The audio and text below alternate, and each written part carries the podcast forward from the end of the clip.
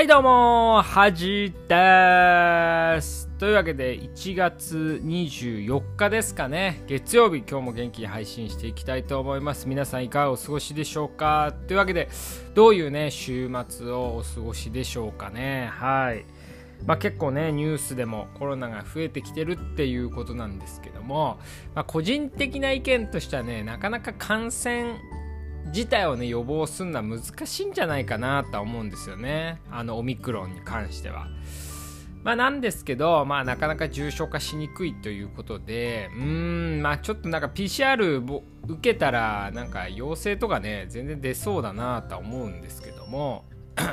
で、よくね、医療逼迫って言ってますけど、確かにね、あのー、病院実際で働いてる側からすると、もうねベッドがパンパンなんですよね。でそれコロナの患者さんを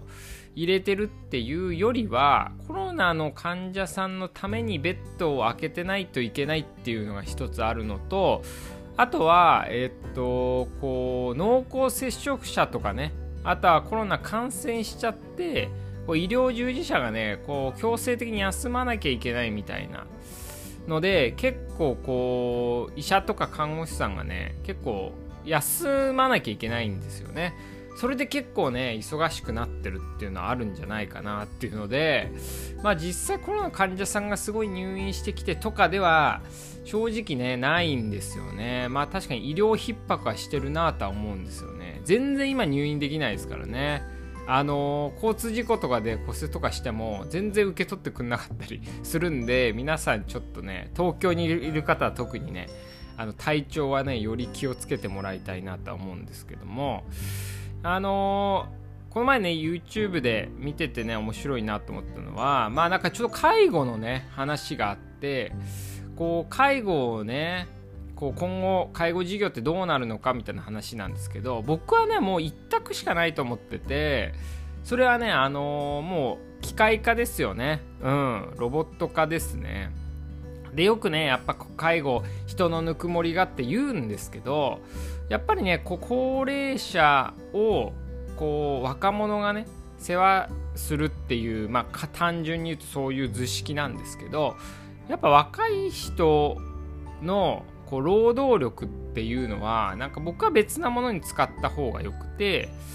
でえっ、ー、とまあしかも腰痛めたりね膝痛めたりあとはこう結構そういうのでうつになっちゃう若い人っていうのはいて介護ずっとやっててね。そう考えるとやっぱこう機械の方が適任なんじゃないかなって普通に思うわけですね。もちろんね介護やってる人っていうのは重要だしそういう機械をね統制する人っていうのも重要になるとは思うんですけどもっとね少なくてできるかな。と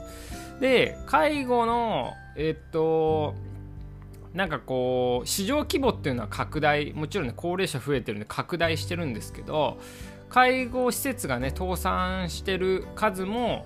えーまあ、どんどん年々増えてるんですよね。でその一つの要因がその人が集まんないっていうね。あまあそうですよね。給料もやっぱり高いとは言えないですしやっぱ結構ね大変な仕事だと思うんで、まあ、そう考えると本当に自動化がいいなとは思うんですけどこの介護のね自動化がなぜ進まないのかっていう話をねしてて面白いなと思ったんですけどこう結構ねその大きな問題に介護施設にほとんどの介護施設って w i f i が通ってないらしいんですよ。へえと思ったんですけどそれなぜかというとやっぱプライバシーの保護とかそういう法律とか条例があって w i f i を作れ作れあのつけれないね施設があるって話を聞いていやもうありえないだろってねすごい思ったんですよね。やっぱ w i f i とかがあるとそのまあちょっと詳しい話はまあこのできないんですけど IoT とかで言ってこう遠隔操作とかができるわけですよ。あのーロボットというかね機械を。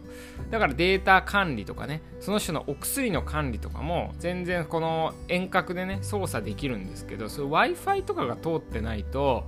なかなかそういう遠隔操作は難しいしうん。だからやっぱそういう、まあ、土壌が地盤がないっていうことですよね。自動化する。うん。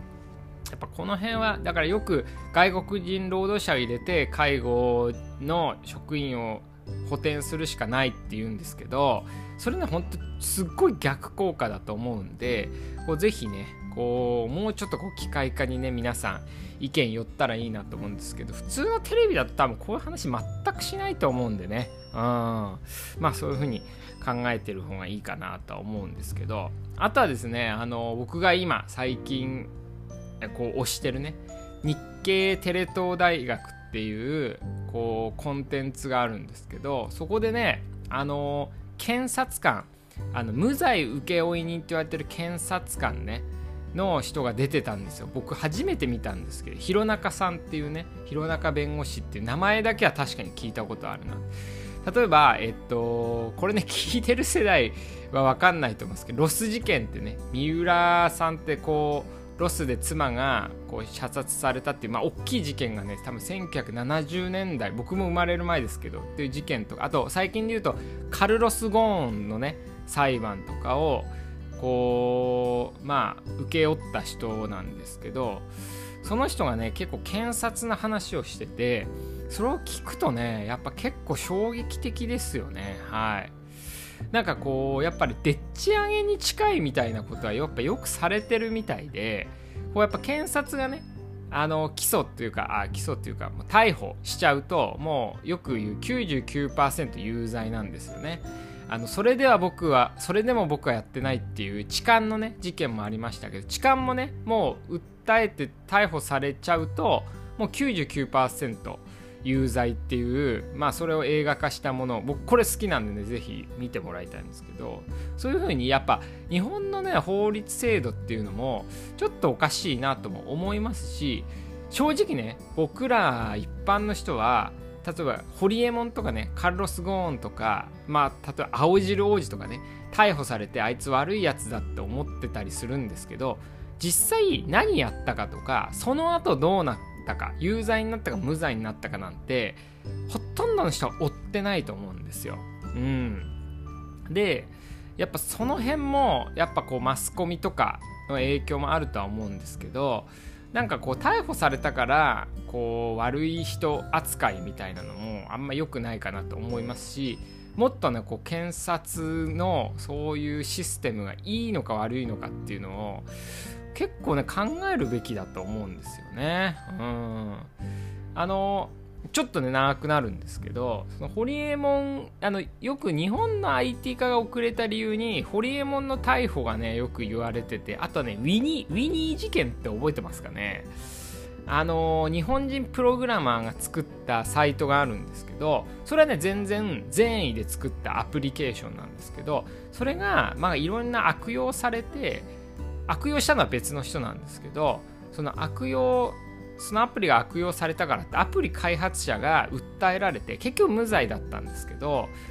訴えられて結構もう10年ぐらい多分裁判しててやっと勝ったっていう事件があって金子なんとかさん忘れましたけどでその人はねこう無罪勝ち取った5年後ぐらいに心筋梗塞でね42歳ぐらい亡くなっちゃってすごいかわいそうだなって感じなんですけどそのねホリエモン事件とウィニー事件っていうのが割と日本のねこうこう IT 化を遅らせたんじゃないかって言われててそうなるとやっぱね日本の法律とかこう検察っていうのが日本のこの経済発展とかに大きく弊害をもたらしてんじゃないか説っていうのをこうすごい自分はちょっと前から思っててなのでねこの辺も皆さんね結構面白いんですよ。うん。だからこう正義っていうのはねこう誰にとっての正義なのかで答えが変わってくるっていうのすごい感じますし結構ちょっと時間あったりね興味ある人はぜひウィニー事件とかねあとホリエモンの逮捕の事件とかぜひね調べてもらいたいなと。ちょっとね喋りすぎ熱くなってね。喋りすぎちゃいましたけど。はい。まあ今日からね仕事の方も多いと思いますので皆さんいってらっしゃい。